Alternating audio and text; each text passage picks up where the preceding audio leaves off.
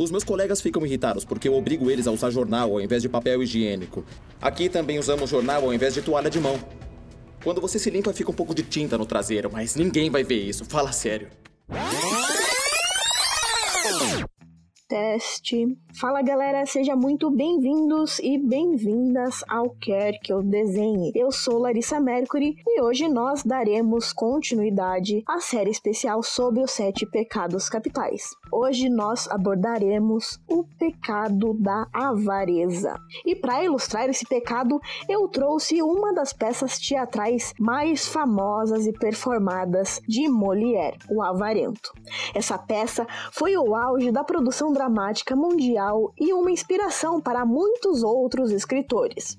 Mas antes de eu falar sobre a peça, eu preciso dar uma breve introdução sobre o dramaturgo francês Molière. É, gente, é, não é mulher, tá, galera? É Molière. É que minha dicção é muito ruim, vocês devem ter percebido isso. Enfim, Jean-Baptiste Poquelin nasceu em 1622 e é um dos mais famosos escritores de comédia francesa. Ele é o melhor escritor da época de ouro da dramaturgia francesa que atingiu o auge no século XVII. Além de ser escritor, Molière também foi roteirista e contribuiu para o desenvolvimento da sátira humorística. Ele até pensou em ser advogado, mas desistiu e decidiu se dedicar ao teatro, onde trabalhou como ator, escritor e diretor até o resto de sua vida. Ele escreveu 33 comédias. Algumas delas eram em versos e outras em prosa, e acredita-se que sejam o espelho da sociedade francesa do século XVII. Molière sempre tentou dar uma descrição detalhada das camadas sociais e de suas características. Ele era crítico e ria de tudo que não estava em harmonia com a natureza, que ele acreditava ser o símbolo do intelecto. Suas comédias mais famosas são A Escola para os Maridos, Tartufo, O Doente Imaginário e Dom Juan. Ele queria escrever tragédias. Ele queria escrever tragédias, mas se tornou famoso por seus burlescos que foram realizados após as tragédias. Posteriormente, dedicou-se a escrever comédias musicais. A peça O Avarento é tema principal e inspiração da obra emergiram de uma das principais doenças humanas, a ganância e a avareza. A miséria é um tema que poderia ser discutido em aspectos de todas as camadas sociais e épocas, pois era uma falha ligada à espécie humana em geral. Por isso virou motivo de chacota nas camadas sociais. Ele não tinha uma fortuna grande e, por um lado, entendia a obsessão por dinheiro e, por outro, achavam que sabia usá-lo melhor do que as outras pessoas que o possuíam. O personagem principal, o Arpagon, representa um mesquinho, um homem egoísta. Ele não parou por nada em sua crueldade e desconfiança, mesmo quando envolvia os seus filhos. Nesta comédia, o autor tira sarro das falhas de Arpagon e de todas as maneiras possíveis. De um lado, nós temos Arpagon que encarna toda a negatividade, e do outro, nós temos quatro jovens que lutam pelo amor com a ajuda de um sábio conspirador que mantém é, o equilíbrio entre os personagens. Nesta comédia, os criados têm um papel e é óbvio como um deles manipula os sentimentos entre pai e filho em disputa. Molière ele consegue cutucar, ele julga as más características e as leis da sociedade da época, como o poder ilimitado do pai, a posição da esposa e filhos, uh, casamentos forçados e casamentos por interesse, etc. O dramaturgo simpatizava com a juventude, a harmonia, a alegria, a sabedoria e a liberdade de viver. O tema principal da comédia é um pequeno pote de ouro que leva uma divertida reviravolta na história. Os personagens são claramente divididos para aqueles que representam uh, virtudes e defeitos. Por exemplo, Harpagon representa falhas com a sua avareza e mentiras, e todas as pessoas que o cortejam e o defendem apenas somam as representações de falhas. De outro lado está Anselm. Ele contradiz a negatividade de Harpagon e destrói os obstáculos que Harpagon coloca para a felicidade de seus filhos. Com sua positividade, Anselme dá um aspecto totalmente novo a esta comédia. Ele une as duas famílias de uma forma é, especial e inicia um amor entre os seus filhos e os de Arpagon. Quando o Arpagon consegue o seu pote no final, ele para de se preocupar com tudo. A sua vida infectada de ganância restaura-se o equilíbrio e todos recebem o que mereciam. Os filhos se apaixonaram, Anselme teve a sua família perdida de volta e Arpagon teve a sua ganância, avareza e egoísmo. O enredo diz respeito ao conflito clássico de amor e dinheiro, e o avarento Harpagon deseja que sua filha Elise se case com um velho rico, o Anselm, que aceitará sem dote, mas ela ama o pobre Valerie, ou Valerie, enfim. Calma aí, gente, que eu vou pesquisar no Google como pronuncia o nome desse cara. Valer. Valer. Então, ela se apaixona pelo... Valer. O próprio Harpagon está de olho no, na jovem e pobre Marianne, que seu filho Cleante também ama. Grande parte da ação da peça se concentra na mesquinhez de Harpagon. Valer. E Marianne são revelados como os filhos há muito perdidos de Anselmo, e eles estão felizes com o filho e a filha do avarento no final da peça. Depois, claro, que Harpagon insiste que Anselme pague os dois casamentos. Embora o Avarento seja geralmente considerado uma comédia, o seu tom é mais de um absurdo e incongruência do que de alegria. A peça, com base no Lulária ou Comédia de Panela, do dramaturgo romano Plauto, reformula a antiga figura cômica do avarento em sua adoração ao dinheiro e humano demais em sua necessidade de respeito e afeição.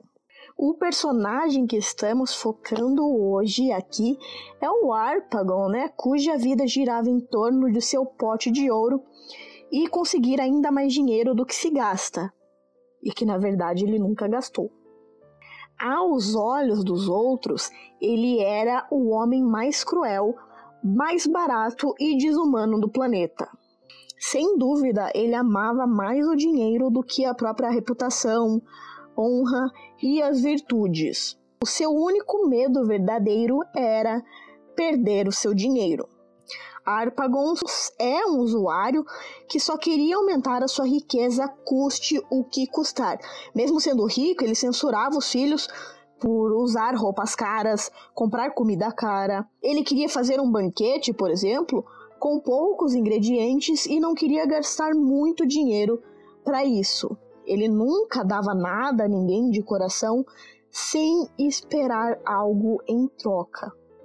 Esse personagem ele não confiava nada a ninguém e depois de seu pote ter sido roubado, ele até deixou de confiar em si próprio.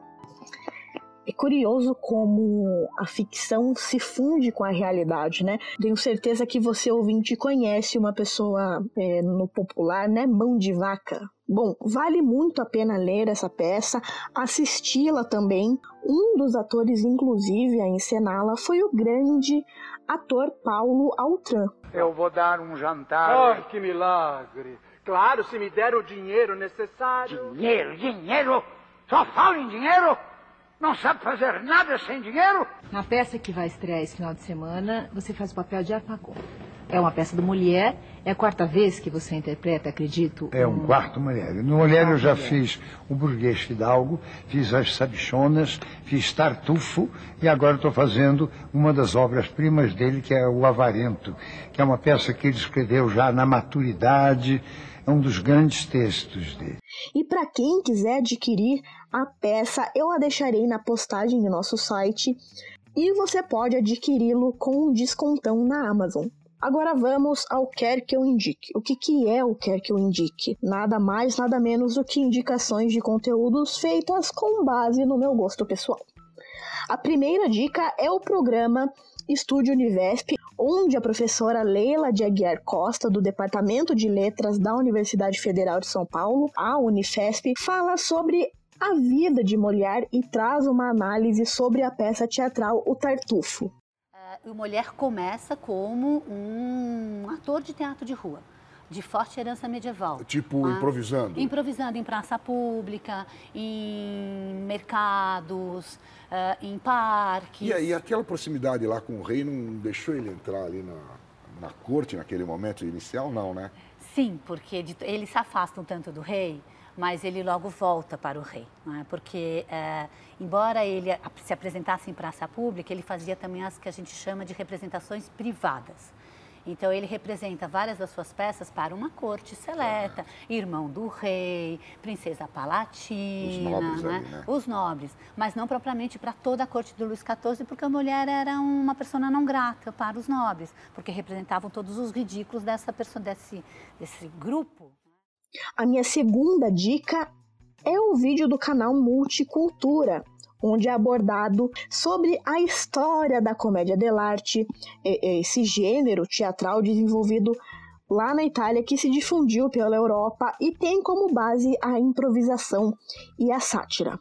A comédia dell'arte é um gênero teatral que se iniciou na Itália e se difundiu na Europa no século XVI, considerada por muitos a base do teatro moderno, justamente por essa característica da fisicalidade das ações e também da improvisação, do trabalho de improvisação dos atores. E a minha terceira e última indicação é a entrevista no Provocações de 2002, ainda com o grande Abajorama, entrevistando um dos maiores diretores do teatro brasileiro, o Zé Celso. Que o destino humano, se você aceita o destino, você aceita a fertilidade e você pare obras.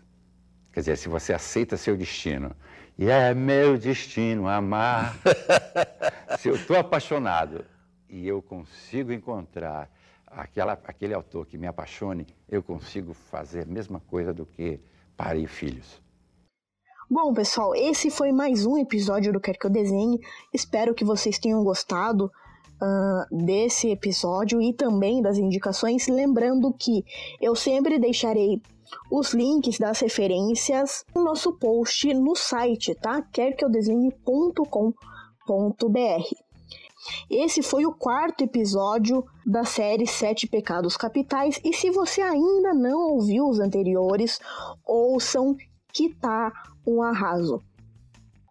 Não se esqueçam de compartilhar esse episódio do Quer Que Eu Desenhe com seus amigos e de nos seguir em nossas redes sociais. Estamos no Twitter, no Facebook, no Instagram e também temos um grupo fechado no Facebook. Se você quiser participar, discutir os episódios conosco, compartilhar a sua arte, é, é só entrar. Eu deixarei o link para você participar na descrição. Não se esqueçam também de clicar em seguir aqui no aplicativo e assim que eu publicar um conteúdo novo, você será o primeiro a saber. Entendeu? Ou quer que eu desenhe?